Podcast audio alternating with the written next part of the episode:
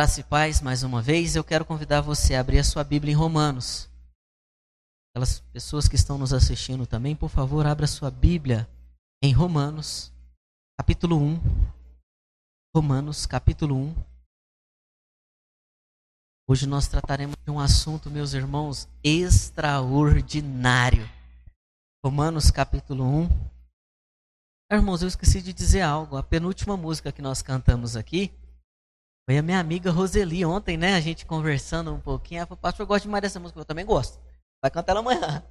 E foi muito, muito bom adorar a Deus com essa canção. Amém, meus irmãos? Quero compartilhar o texto hoje com vocês de Romanos, capítulo 1. Nós vamos ler os primeiros sete versículos. A palavra do Senhor diz assim: Paulo, servo de Jesus Cristo, chamado para ser apóstolo, separado para o evangelho de Deus que ele antes havia prometido pelos seus profetas nas Santas Escrituras, acerca de seu filho, que humanamente nasceu da descendência de Davi, e com poder foi declarado Filho de Deus segundo o Espírito de Santidade, pela ressurreição dentre os mortos, Jesus Cristo, nosso Senhor. Por meio dele recebemos graça e apostolado por causa do seu nome, a fim de conduzir todos os gentios para a obediência da fé, entre os quais também sois chamados para ser de Jesus Cristo. A todos os que estais em Roma, amados de Deus, chamados para serdes santos, graça e a paz a vós, da parte de Deus, nosso Pai, e do Senhor Jesus Cristo. Amém, irmãos queridos? Irmãos, a palavra que mais repete nesses sete primeiros versículos é a palavra evangelho. E o tema dessa noite é o Evangelho de Deus na vida do ser humano. Irmãos queridos, nós vamos tratar de um tema muito importante, porque o Evangelho ele é vivo, ele é transformador, ele é renovador. O Evangelho, irmãos, pode chegar em lugares que nós nunca imaginamos. O Evangelho é a graça de Deus revelada entre nós. O Evangelho é o poder de Jesus para a salvação de todo aquele que crê. É o Evangelho. Eu quero compartilhar com os irmãos esse texto. Paulo, meus irmãos, escreve esta a esta igreja sem conhecer. Nós vemos ali no capítulo 15, a partir do verso 23 a 27, Paulo tinha desejo de ir até a Espanha, mas até então ele não poderia ir, não tinha conseguido ir até estes irmãos. E este, esta carta, meus irmãos, que hoje é um livro para nós, o livro de Romanos, é o maior tratado teológico, meus irmãos, entre a lei e a graça. Irmãos, e olhando para isso, dentro dessa afirmativa, nós temos que entender que o poder do Evangelho é trabalhado do primeiro ao último versículo desta carta. Nós precisamos entender, meus irmãos, que o Evangelho é de Deus e não dos homens. E ainda nessa introdução eu quero dizer se você ouvir um outro evangelho, um falso evangelho, rejeite. Se você ouvir uma asneira gospel por aí, você rejeita e diz: Este não é o evangelho. Porque lá em Marcos capítulo 1, verso 1 vai dizer que este evangelho é de Jesus Cristo. E ele sendo de Jesus Cristo, não pode ser feito qualquer coisa com ele não. Tem que seguir as escrituras, tem que seguir os mandamentos, tem que seguir o que está na palavra de Deus. Irmãos, e este evangelho a qual nós estamos comentando aqui, ele tem um poder incalculável. Eu já começo dizendo. Você lembra como você era antes deste evangelho te alcançar? Ah, pastor, eu era capoeira. E jogava capoeira e comigo resolve no braço. E é comigo era no tapa, pastor, que as mulheres brabas, sabe? Principalmente essas mulheres abaixo de 1,50m. Essas mulheres, o sangue não corre. Tira racha, irmã Cristiane. É sim. Mas quando o evangelho entra, aquele brabão, né? Vira um gatinho. Vira uma pessoa diferente. Porque o evangelho de Jesus Cristo é transformação. E nós precisamos entender, crer e viver. Aí você já está se perguntando, né? Como eu vou fazer isso, pastor? Como eu posso, da melhor forma, viver o Evangelho de Jesus? No texto lido, nós podemos ver, irmãos, que Paulo trabalha o poder do evangelho primeiro na vida dele, nós já vamos entender isso. Segundo, na história. E terceiro, na igreja. O apóstolo Paulo, meus irmãos, ele tem o maior amor de falar daquilo que transformou a sua vida, transformou a sua e também a minha. E é isso que nós vamos tratar nessa noite. Em primeiro lugar, o que o texto vai nos dizer, o poder do evangelho transforma o mais vil pecador. Irmãos, olha para a sua Bíblia junto comigo. E vamos ler de uma forma romântica o versículo de número 1. Paulo, servo de Jesus Cristo, chamado para ser apóstolo, separado para o evangelho de Deus. Olha que engraçado. Irmãos, quando a gente pensa neste apóstolo Paulo, eu vou chamá-lo aqui através do verso 1, irmã Merilane, de Paulinho. O Paulinho servo. O Paulinho que é apóstolo. O Paulinho que é chamado para o Evangelho de Jesus. Isso não é lindo, irmãos? Mas eu quero contar uma historinha para você. Sabe esse Paulinho servo? Sabe este Paulinho apóstolo? Sabe este Paulinho aqui, separado para o Evangelho? Ele era um assassino. Lá no capítulo 9 de Atos vai dizer que ele ainda no verso 1 respirando as ações de morte, ele pede carta aos governantes para ir até Damasco, para que se encontrar qualquer um no caminho, ele encerre na prisão. Lá em 1 Timóteo, irmãos, eu quero que você leia comigo, no capítulo 1. Dá um salto comigo aí. 1 Timóteo, capítulo 1.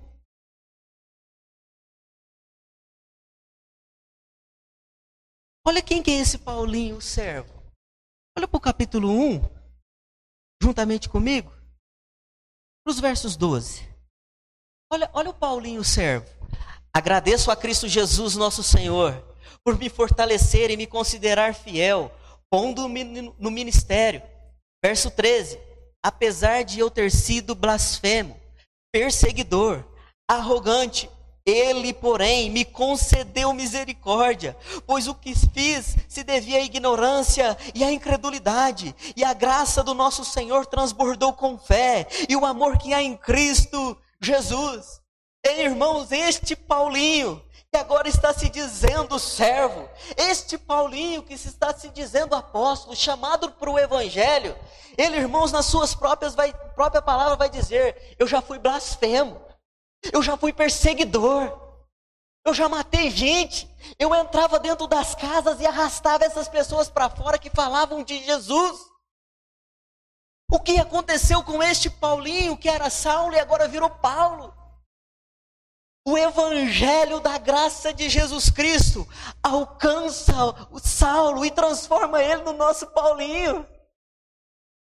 Irmãos, e só o Evangelho de Jesus Cristo, só a graça de Jesus Cristo pode fazer isso com o homem. Irmãos, eu já vi assassino, matador, homens violentos, vir até a frente da igreja, se ajoelhar e chorar, pedir perdão a Deus. Você olha assim, você fica até com medo, né? A gente tá igual a Ananias, quando Ananias é mandado para ir lá encontrar com, com Saul. Ananias falou, Senhor, peraí, esse homem aí mata todo mundo. Gente, pedir outra coisa mais fácil, não. Ananias, eu estou mandando, vai. O meu evangelho já alcançou Saulo, que vai se tornar Paulo, e que um dia o pastor Gabriel vai chamar ele de Paulinho. É o evangelho da graça. O evangelho da graça que torna o mais vil pecador no homem de Deus. É o evangelho da graça que transforma um ladrão em um homem honrado, que transforma aquele homem que queria saber só da prostituição em pai de família. É o evangelho da graça que tira um homem de um local que tem na cidade de Uberaba empinando moto, fazendo um monte de coisa e coloca ele aqui pregando para você. É o evangelho da graça.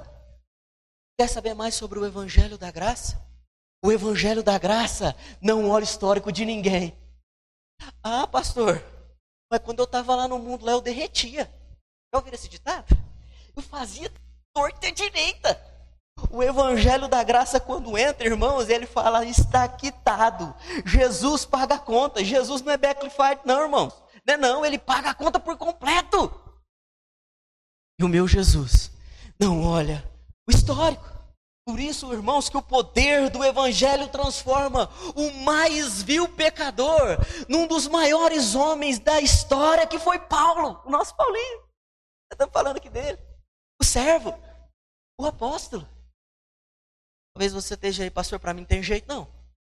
Ih, pastor, se eu te contar a minha história, tiver um cavalo perto, você senta na guia e chora. Rapaz, se transformou esse blasfemo aqui se transformou esse tirano aqui em um homem de Deus, o que o nosso Senhor pode fazer com você e comigo? Se você está achando que a sua história acabou, não acabou. Só está começando. O Evangelho transforma o homem. Mas o Evangelho, meus irmãos, ele salva, transforma, muda pessoas com um objetivo. Porque este homem que era um tirano, blasfemo, ele agora, ele é apóstolo. E apóstolo tem função. Apóstolo tem um trabalho a ser cumprido. Apóstolo não fica parado. Apóstolo não fica olhando para as coisas dessa vida. O que você quer dizer com isso, pastor?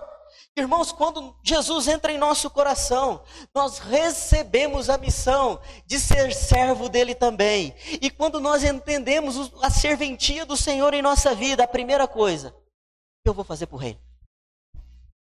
O que, que eu vou fazer para o reino? Eu vou pregar, pastor. Eu vou pregar, vou estudar. Eu vou evangelizar.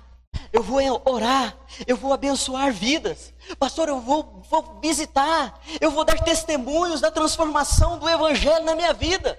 Irmãos, quando o Evangelho entra na nossa vida, não é para a gente sentar no banco da igreja e ficar parado, não. É não. Este apóstolo que recebe essa transformação através do Evangelho de Jesus, ele não para. O Evangelho, meus irmãos, para que nós tenhamos muito trabalho. O nosso descanso, meu irmão, é no céu. O nosso descanso, meu irmão, é naquela terra prometida. E Paulo escrevendo aos romanos, ele vai dizer: Olha, eu sou apóstolo e estou trabalhando, eu estou preso. Escreve aí, Terço, nessa carta, escreve para eles. Diga que eu estou rendendo para o reino dos céus. Pastor Gabriel transmita a Igreja Batista Luz da Vida, irmãos, o Evangelho é para nós rendermos para o reino dos céus. Não pare, pregue a palavra, louve ao Senhor, interceda, abençoe vidas, vai atrás de vida. Pastor, mas ele está desviado. É, o Evangelho da graça não quer saber nada disso. Pastor, mas ele pecou, ele caiu, adulterou, fez de tudo de errado. O Evangelho da Graça não quer saber disso, porque o Evangelho da Graça, o Evangelho de Jesus, não tem um caderninho. Ele fez isso, ele fez aquilo. Não. O Evangelho é transformação. Em segundo lugar, o poder do Evangelho confirma a promessa de Deus. Olha para o versículo 2. Que ele antes havia prometido pelos seus profetas nas Santas Escrituras. Lá em Gênesis, no capítulo 3, no verso 15, tem uma passagem que diz: E colocarei inimizade entre o ventre da mulher e a serpente. A primeira promessa do Messias. E agora, Paulo escrevendo, vai dizer: Olha, não estava escrito na Torá, no Pentateuco? Os profetas não disseram, eles não falaram, não profetizaram? Sim, isso quer dizer que esta palavra tem segurança nela. Se ela fala, ela cumpre. O evangelho da graça é uma segurança infalível. Homens podem mentir, amigos podem trair, a sua palavra ao vento pode passar, mas essa palavra aqui não passa. É a igreja que está em Roma, a palavra é de total confiança além de ser uma palavra de confiança, essa palavra afirma o seu poder, mostrando Jesus Cristo que morre e ressuscita ao terceiro dia. Observe comigo o verso 3. Acerca de seu filho que humanamente nasceu da descendência de Davi e com poder foi declarado filho de Deus, segundo o espírito de santidade, pela ressurreição dentre os mortos, Jesus Cristo, nosso Senhor. Ele está dizendo, essa palavra além de se cumprir, ela tem poder. Ela é o poder para transformação, para salvação, para todo aquele que crê. Pastor, eu recebi uma promessa. Deus um dia falou comigo e parece que não está acontecendo. Parece que as portas estão fechadas. Parece que deixou de acontecer. Irmão, se foi Deus que prometeu, esta palavra tem segurança e é infalível. Ela tem poder para transformar, ela tem poder para renovar, ela tem poder para levantar o morto. E Paulo está dizendo: olha, o meu Jesus, morreu, mas ressuscitou. Eu quero fazer uma conexão em 1 Coríntios capítulo verso 13.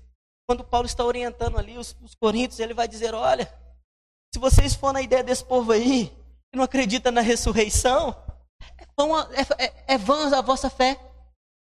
É vã. Porque se Cristo não morreu, ele não ressuscitou. Se ele não ressuscitou, não tem promessa. Então vocês estão perdendo tempo.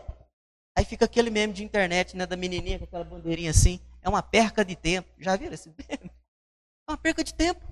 Mas, meus irmãos, eu quero dizer que este evangelho não é perca de tempo, porque o meu Jesus, o seu Jesus, é o único que morre e ressuscita. Meus irmãos, não tem outro Deus na história que morreu e ao terceiro dia ressuscitou.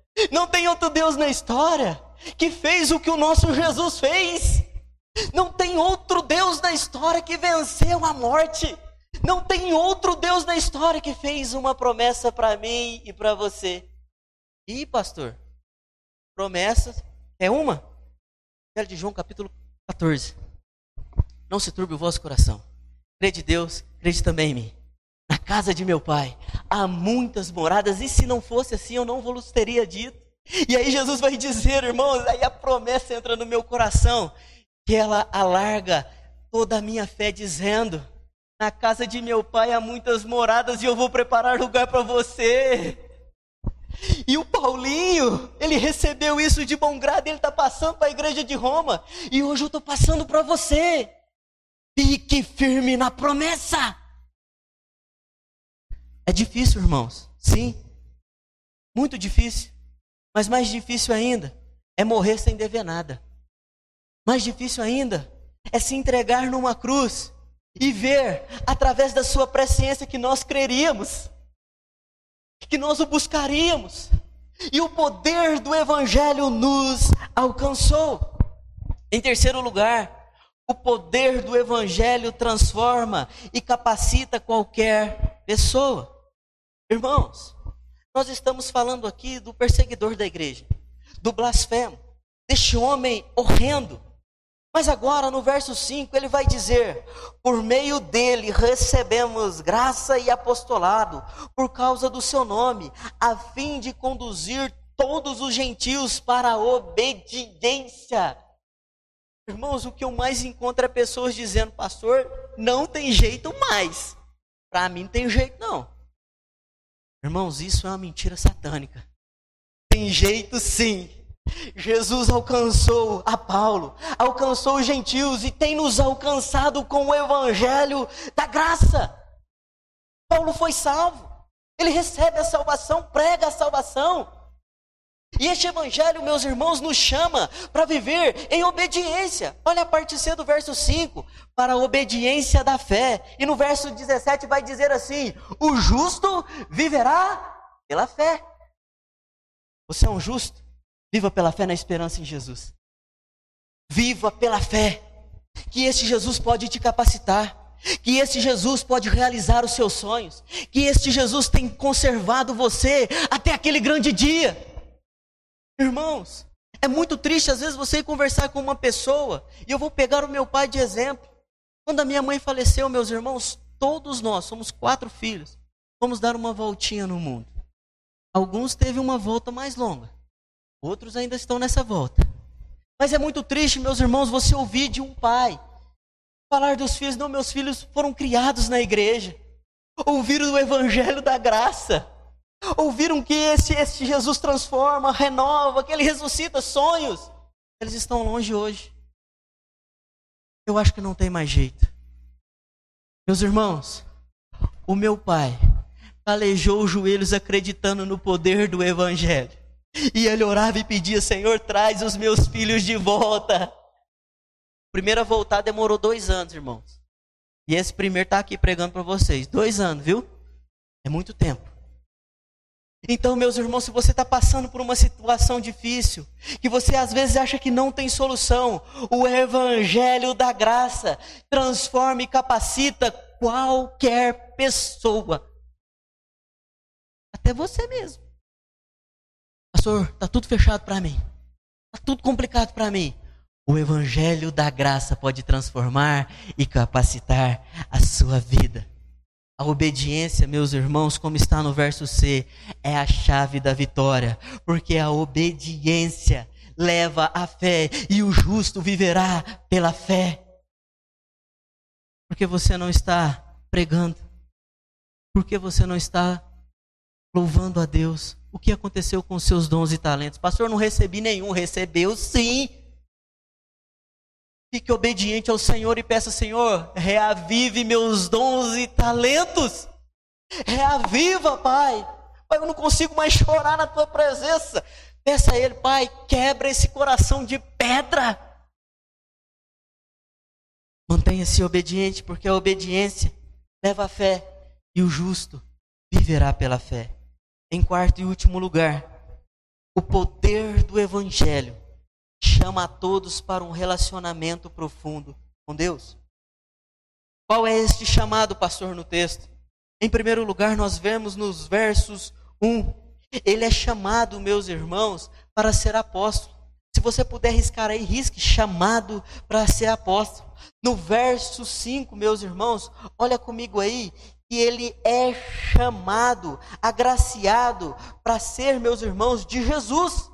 Ele é chamado para ser dele, do Mestre. No verso 7, vai dizer, meus irmãos, que este apóstolo Paulo, nosso Paulinho dessa noite, ele é chamado para ser santo e a igreja também tem que ser santo. Ou seja, meus irmãos, ele é chamado para ser apóstolo, ele é chamado para ser de Jesus e, acima de tudo, chamado para ser santo.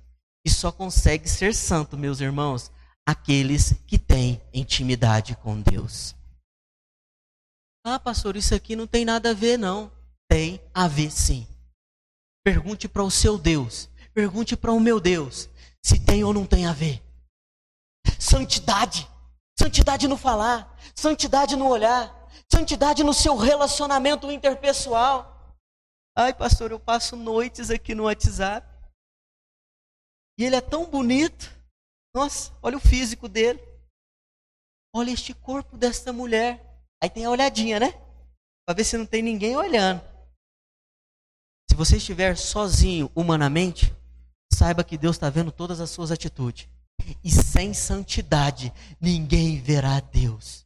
O Evangelho da graça nos chama, meus irmãos, para termos um relacionamento profundo com Deus. E um relacionamento profundo com Deus exige trabalho, exige reconhecimento desse Jesus e, acima de tudo, santidade.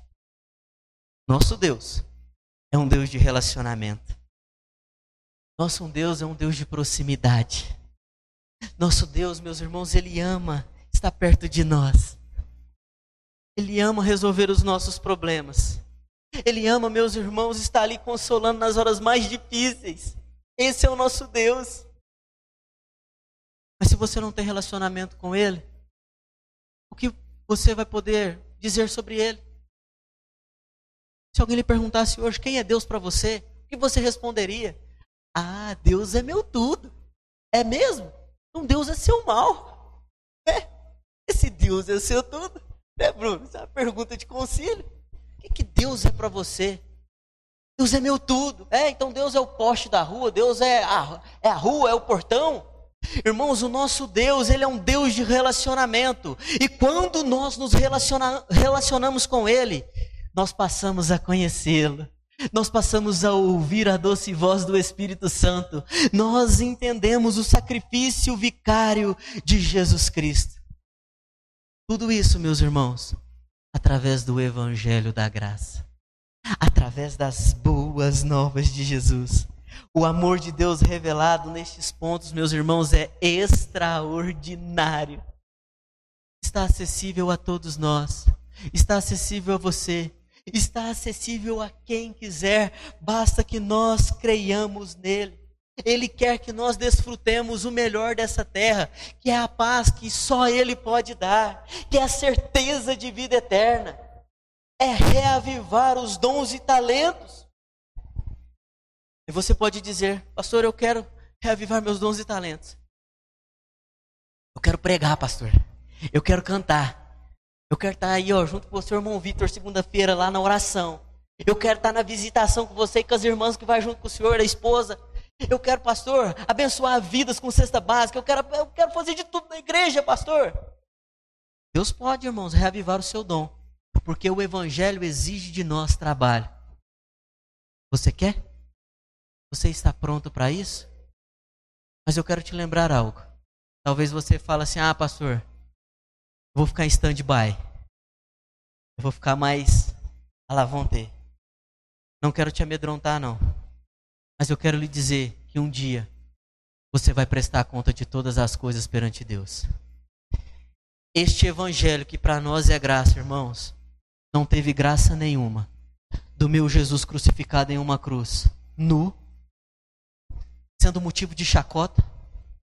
Este evangelho, meus irmãos, que para nós é graça, não teve graça nenhuma quando zombavam do meu Jesus, quando cuspiam no meu Jesus, mas ele fez isso por mim e por você.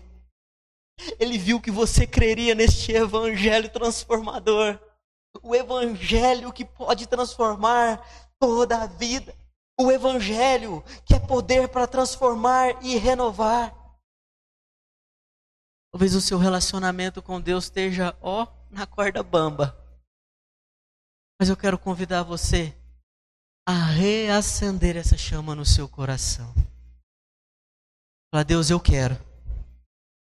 Eu quero viver isso aí que o pastor está dizendo. Ó. Deus, eu não sinto que tenho nenhum dom e talento. Você pode receber nessa noite mais dons e talentos.